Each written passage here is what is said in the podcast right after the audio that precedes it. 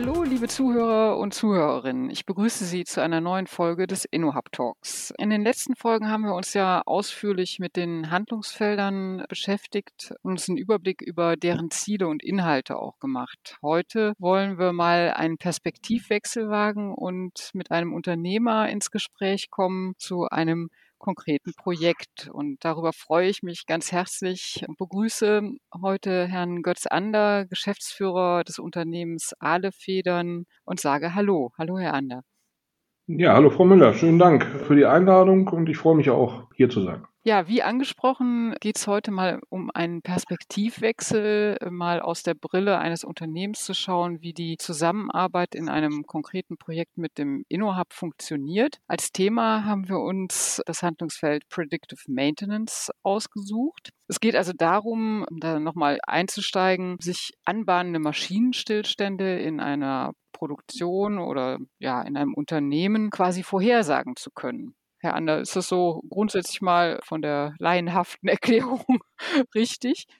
Ja, es geht darum, Maschinenstillstände zu erkennen, wenn es geht vorher, damit es halt nicht zu einem ungeplanten Ausfall kommt, sondern dass man aus einem ungeplanten immer einen geplanten machen kann, hm. wenn man ihn dann nicht verhindern kann. Und das ist immer einfacher und das ist genau die Perspektive, die wir da einnehmen.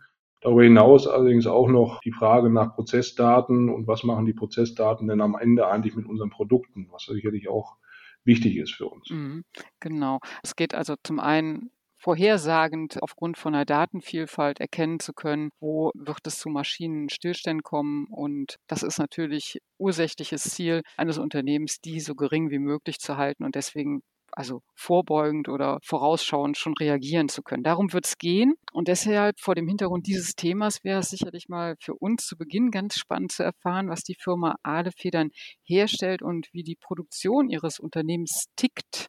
Tja, und warum Predictive Maintenance für Sie und Ihr Unternehmen wirklich ein, ein wichtiges Thema ist.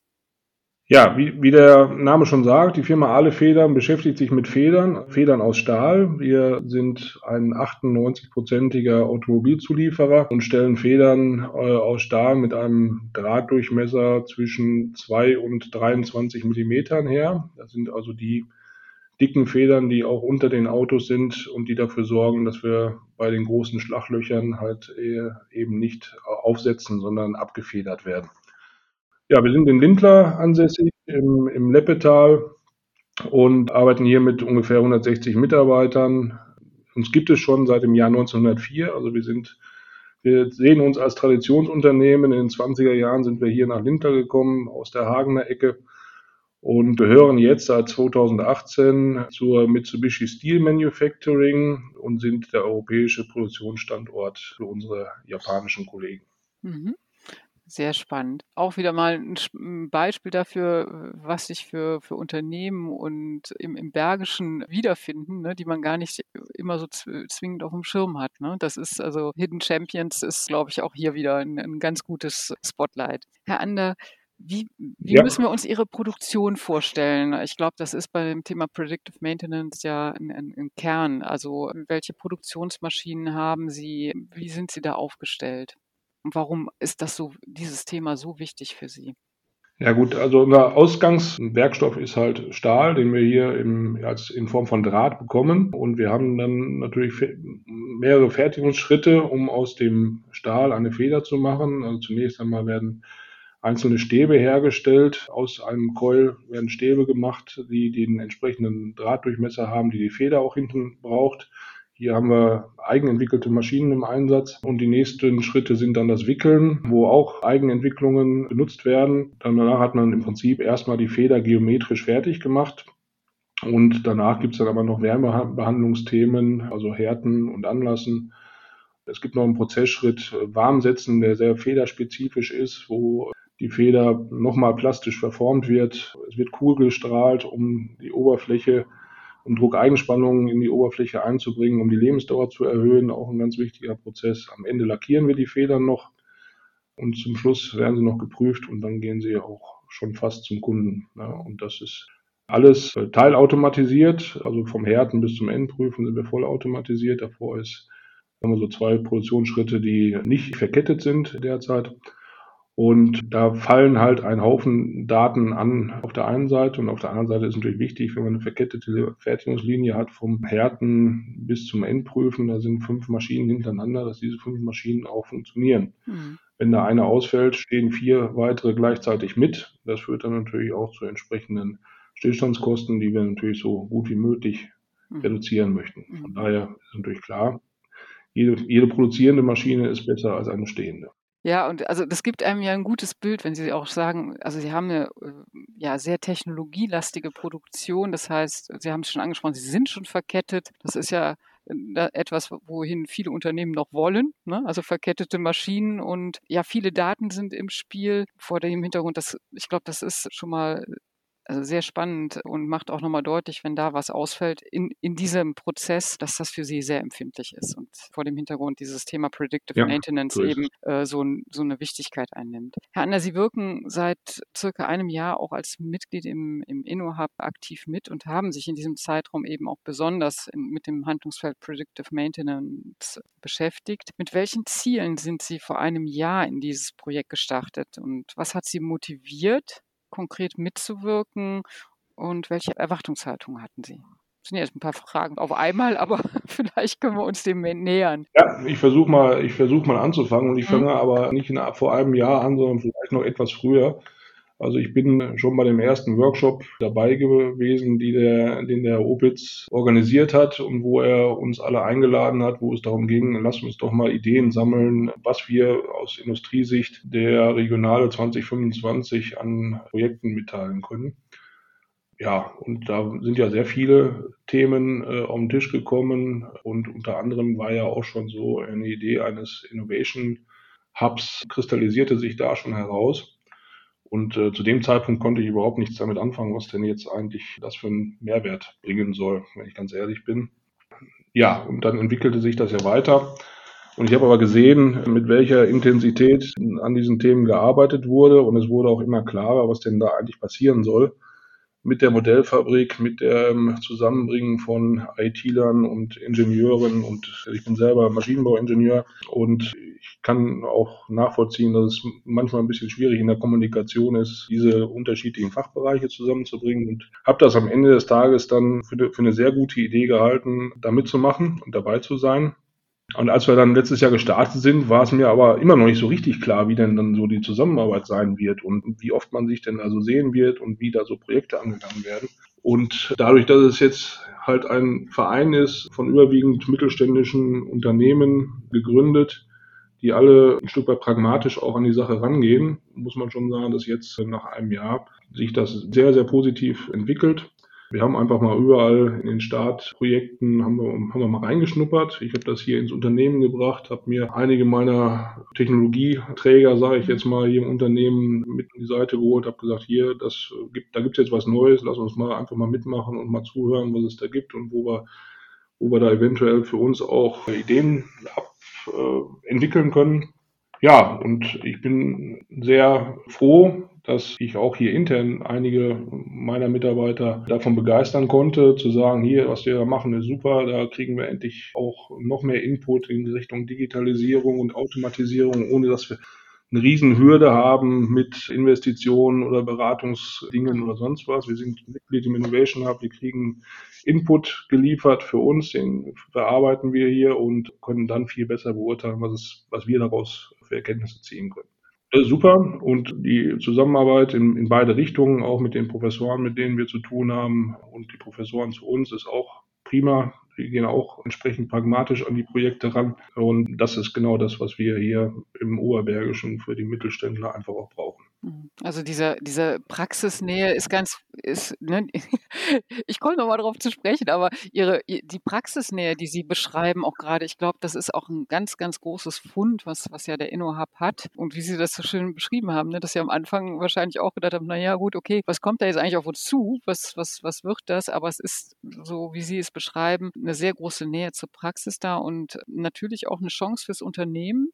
für die Mitarbeiter über den Tellerrand hinauszuschauen, ne, voneinander zu lernen. Und ich glaube, dass das, das ist ja im Kern auch ein, ein wesentlicher Punkt, den die Zusammenarbeit da ausmacht. Ne? Genau. Nochmal zur Frage zurück. Vielleicht, da, da ging es ja nochmal, den Blick darauf zu lenken, Herr Ander, welches Ziel Sie jetzt konkret mit dem Projekt Predictive Maintenance verfolgen. Sie haben es eingangs ja schon gesagt, Maschinenstillstände reduzieren, die Nutzung von Daten, ne? das, das waren ja so die Themen. Und wie sieht jetzt, vielleicht kriegen wir darüber eine Brücke, wie sieht denn die konkrete Arbeit jetzt in so einem Projekt aus, also mit dem InnoHub auch in diesem Bereich? Wie, wie muss man sich das vorstellen? Ja, die Zielstellung ist, und das ist vielleicht auch gut so, ist jetzt nicht so konkret, dass wir nur in eine Richtung denken, sondern wir sind da, glaube ich, relativ offen unterwegs und das macht es auch, glaube ich, aus. Also, mhm. um mal bei diesem Datenthema zu bleiben und dem Predictive Maintenance Thema, wir hatten ein Treffen mit den Professoren und die waren bei uns und haben, haben uns unterhalten, was wir denn so machen und wo wir denn was haben und was wir vielleicht auch zur Verfügung stellen können. Ja, und aus diesem Gespräch heraus haben wir im Prinzip hier zwei Handlungsfelder erkannt für uns. Also das eine ist sehr konkret. Wir haben einen Wärmetauscher, um unsere Lackieranlage auf Temperatur zu bringen. Der Wärmetauscher hat das Problem, dass er von Zeit zu Zeit Leistung verliert. Deswegen haben wir da zwei von da. Die müssen dann umgeschaltet werden, damit wir weiter produzieren können.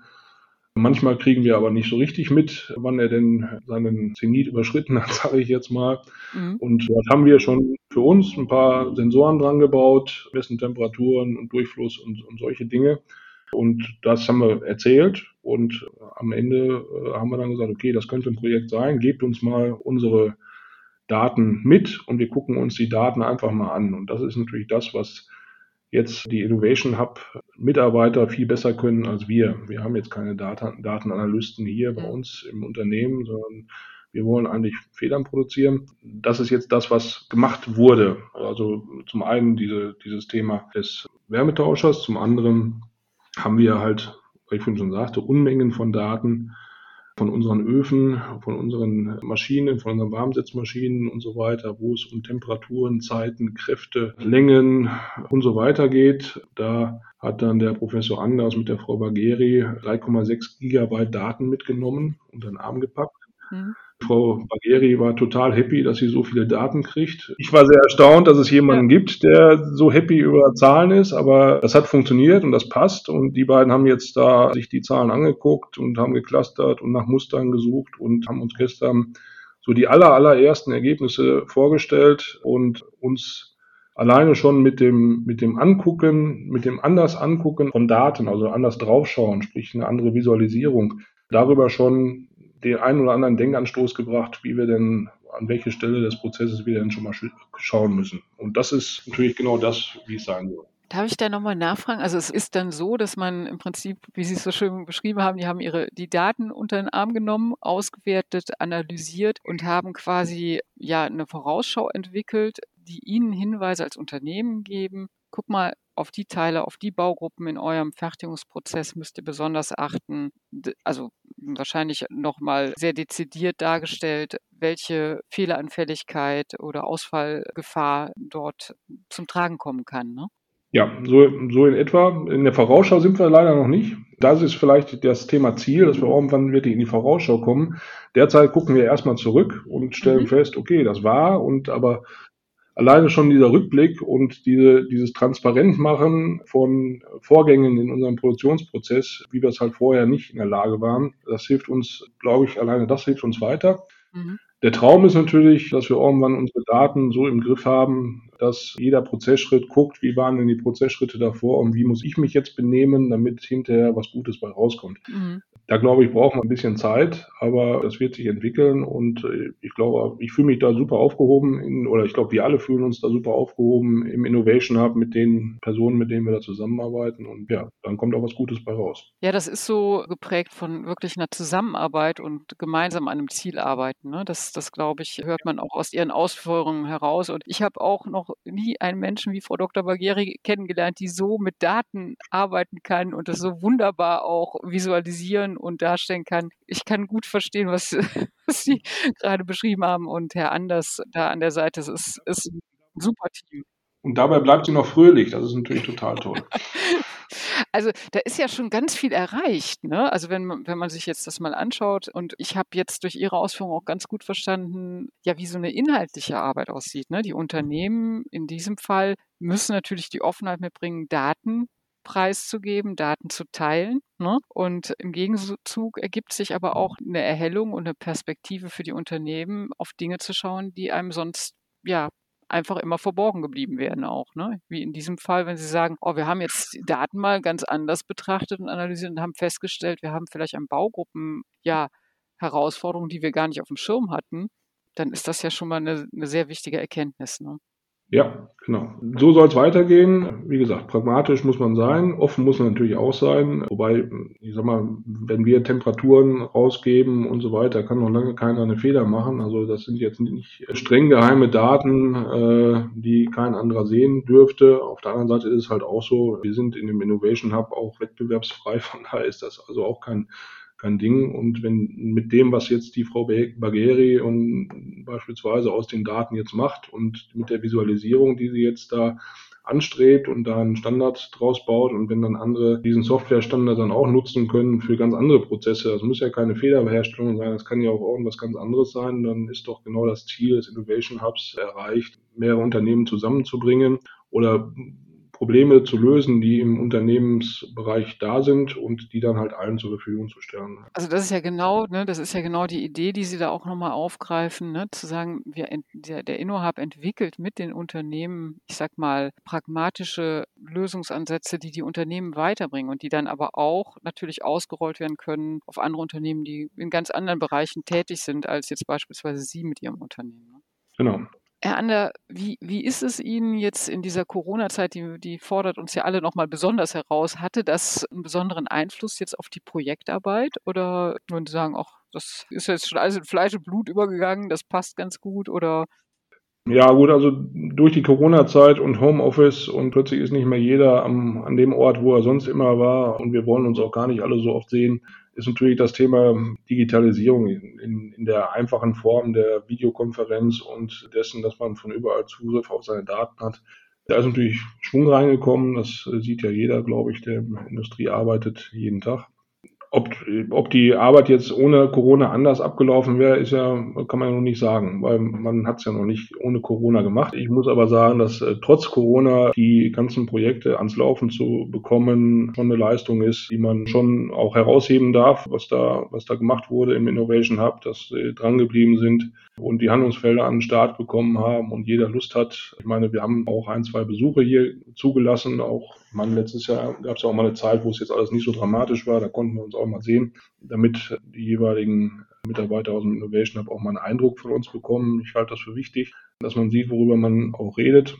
Aber ansonsten, ja, ist es gut, wie es gelaufen ist. Das Team hat sich, glaube ich, ganz gut gefunden.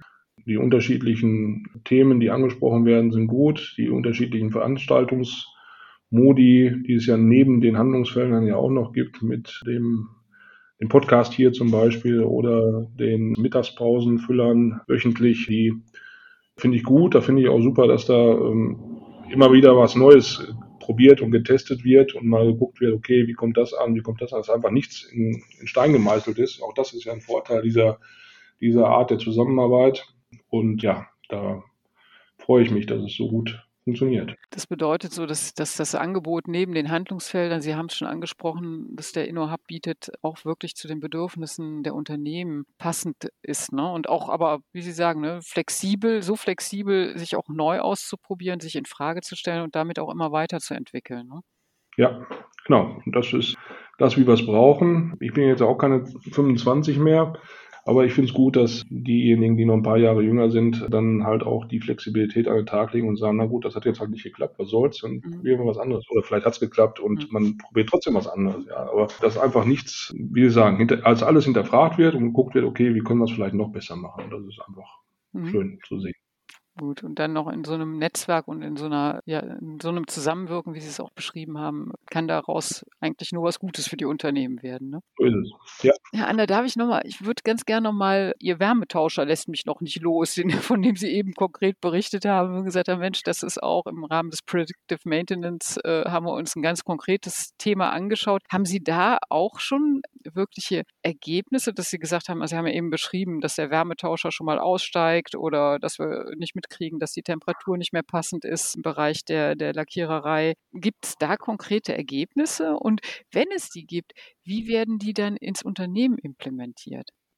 Da sind wir noch nicht so konkret wie bei dem Datenanalyse-Thema. Ich äh, hatte gestern noch irgendwie anderthalb Stunden nochmal zusammengesessen, aber wir waren so in die Daten vertieft, dass wir zum Wärmetauscher leider nicht mehr Sie werden auch noch der Datenfan, ich merke schon. Also ich bin, ich bin schon immer ein Datenfan gewesen, das ist nicht das Thema. Ich war nur noch nie in der Lage, so schön auszuwerten, wie es die, wie wir es jetzt können. Und deswegen freue ich mich so, dass mhm. endlich jemand sich dieser Sache auseinandergesetzt hat.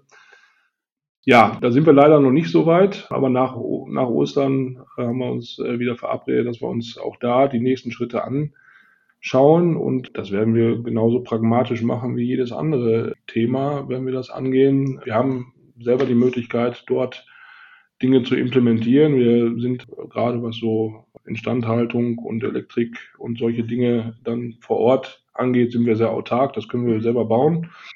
Und da bin ich mir ziemlich sicher, dass wenn wir da Ideen haben, dass meine Jungs das dann auch vor Ort umgesetzt kriegen und genau die richtigen Dinge dann machen, dass wir da besser werden. Also Sie sind ja wahrscheinlich, sind, ist Ihre Mannschaft ja auch Teil des Teams, ne? Und so, so haben Sie es ja eben auch schon beschrieben. Und dann, dann lässt sich das wahrscheinlich im Unternehmen auch wunderbar einführen, ne? wenn, wenn dann Ergebnisse da sind. Ja, das war also ganz toll. Ganz am Anfang äh, habe ich natürlich hier irgendwie organisiert, dass wir uns alle mal zusammensetzen und nach dem ersten Treffen habe ich dann erstmal eine Zeit lang überhaupt nichts gehört. Und dann dachte ich so nach einer Zeit, was ist eigentlich mit dem Projekt da und was, was machen wir da? Und habe dann mal nachgehorcht und von meinem Elektriker habe ich dann gehört, ja, also wir, wir reden da regelmäßig, einmal die Woche ungefähr und wir haben schon ganz viel Daten von uns bekommen und wenn es Rückfragen gibt, dann spreche ich das auch direkt mit denen durch und so weiter. Also da ist also auch intern eine Begeisterung entfacht worden für die Zusammenarbeit, die natürlich in beide Richtungen wirkt und uns weiterhilft. Es gibt ja nichts Besseres, als wenn man sich als äh, Geschäftsführer nicht selber um die Themen kümmern muss, sondern die direkt vor Ort umgesetzt werden und weiterentwickelt werden und das dann hinterher auch passt. Das, glaube ich, ist dann ganz wichtig. Ja, absolut. Da sind wir vielleicht aber auch gerade an einem ganz interessanten Punkt nochmal. Wir haben über die Ideen, also oder über Ideenfindungen in Unternehmen mal zu sprechen. Sie haben ja jetzt beschrieben, wie die Arbeit im InnoHub abläuft und wie offen auch im Prinzip alles gestaltet ist und dass man eigentlich jetzt mit festen Zielvorgaben arbeitet, dass man da auch wirklich kreativ sein kann und sollte und sich diese Offenheit bewahren muss. Wie hat denn ein Entwicklungs- oder ein Innovationsprozess in der Zeit vor dem InnoHub bei Ihnen im Unternehmen stattgefunden? Ja, auch ähnlich pragmatisch natürlich. Ne? Also wir haben natürlich auch uns unsere Daten vorher auch schon angeguckt. Jetzt vielleicht, wie gesagt, nicht so intensiv äh, und so schön visualisiert, wie sie heute sind. Aber wir haben uns in der Vergangenheit natürlich auch mit Maschinenstillständen und Störungen beschäftigt und haben uns unsere Gedanken darüber gemacht, wie wir es reduzieren können im Sinne von KVP-Prozessen mhm. etc. Das ist, glaube ich, ja auch heute sehr normal, dass man das tut und das muss man auch tun, sonst, sonst, sonst gäbe es uns auch nicht mehr und uns da weiterentwickelt. Also diese, wir haben ja auch schon erste Schritte der Digitalisierung in unserem Wärmetauscher gemacht. Also diese, die Installation der Sensoren und dass die automatisch mal irgendwo was hinschreiben, dass wir sehen können, wie ist denn der Temperaturverlauf und wie ist denn, wie sind denn andere Werte. Das haben wir auch schon selber gemacht, aber jetzt so der, für uns, wir haben das dann nicht Digitalisierung genannt, mhm. ähm, sondern haben halt gesagt, okay, wir müssen da besser werden. Dadurch, dass wir jetzt aber mit Leuten zusammenarbeiten, die halt nochmal eine ganz andere Brille auf Daten und auch auf Digitalisierung haben, kommt da natürlich nochmal ein bisschen mehr Speed rein und auch ein bisschen mehr Erkenntnis aus den Daten. Ähm, weil da sind wir vielleicht dann zu ingenieursmäßig unterwegs. Äh, ich hatte mal einen Professor an der Fachhochschule, ich habe auch in Gummersbach studiert, und der sagte mir dann, ihr Maschinenbauer, ihr seid zu dreidimensional, die Probleme der Welt sind eigentlich etwas komplizierter. Genau so ist es und genau mit diesen Menschen arbeiten wir jetzt und das ist dann auch, glaube ich, die, die das bringt jetzt die Dimensionen, die uns vielleicht vorher ein Stück weit gefehlt haben. Hm. Also es eröffnet, glaube ich, noch mal noch weitere Möglichkeiten. Ne? Also das ist so, das ja. glaube ich, was, was, was ich da raushöre. Herr Ander, aus der Erfahrung oder vor dem Hintergrund Ihrer Erfahrung aus der Unternehmerbrille noch mal eine Frage. Als wie wichtig stufen Sie die Zusammenarbeit des InnoHub mit Unternehmen ein? Wie gesagt, also für, für uns ist es eine erweiterte Perspektive. Es hilft uns über den Tellerrand hinauszublicken mit Menschen, die wir hier im Unternehmen nicht haben. Und das ohne große Hürden. Das ist gut. Ja, und das ist wichtig für uns. Und das wird sich sicherlich entwickeln. Ja, und auf der anderen Seite, also ohne Zusammenarbeit mit Unternehmen, wäre das InnoHub ja eigentlich ziemlich nutzlos. Dann wäre es eine, glaube ich, eine Institution, die irgendwas vor sich hin entwickeln würde und wo was dann unter Umständen an der Anwendung vorbeigeht. Und es ist einfach genau die Idee zu sagen, okay, wir bringen äh, Unternehmen und Wissenschaft zusammen an einen Ort, wo man einfach mal frei von allen Zwängen miteinander über die Dinge diskutieren kann. Und das ist äh, einfach so die sehr gute Geschichte, die da passiert ist. Ja. Super.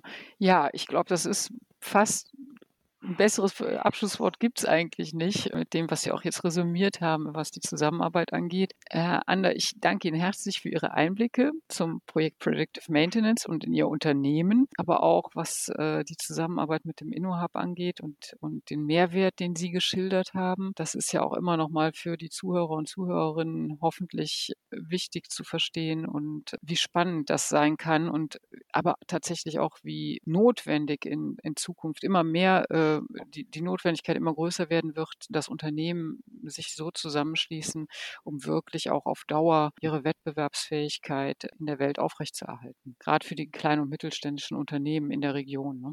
Der globale Wettbewerb wird nicht einfacher. Also Netzwerken gehört mit dazu. Wo, was, was mir jetzt gerade so in den Sinn kommt, in dieser ganzen Diskussion mit den Wärmetauschern ist dann irgendwann aufgekommen, dass auch ein Unternehmen im Innovation Hub Wärmetauscher produziert und man sich doch mal zusammensetzen könnte und mal überlegen könnte, wie man denn gemeinsam da einen tollen Weg gehen kann. Das ist natürlich auch noch ein Nebeneffekt, der jetzt nicht der Kern des Innovation Hubs ist, aber natürlich in der Netzwerkthematik äh, auch dazugehört. Und wenn da alle von profitieren können, ist das ja auch durchaus legitim, sich da in die Richtung zu finden. Also man lernt sich kennen, ne? Und, und das ist ja etwas sonst. In der Vergangenheit war es sicherlich so, dass Unternehmen ihrer unternehmerischen Arbeit, ihrem Auftrag nachgegangen sind, aber in der Regel ja nicht links und rechts gucken, was tut sich in der Nachbarschaft, ne, in der unternehmerischen. Und das finde ich ist spannend. Das zeigt einfach auch nochmal, wie viele tolle Unternehmen hier im, im Bergischen zu Hause sind und welch innovative Unternehmen auch. Ne? Also das muss man ja tatsächlich auch sagen. Und das finde ich ist toll, wenn, wenn die sich auch näher kennenlernen und dann auch voneinander lernen können. Ne? Ja, dann möchte ich sagen, herzlichen Dank, Herr Ander, für Ihre Zeit, Ihre Einblicke. Hat Spaß gemacht. Und vielen Dank auch an Sie, liebe Zuhörer und Zuhörerinnen. Und ich sage bis zum nächsten Mal und bleiben Sie gesund. Bis bald. Tschüss.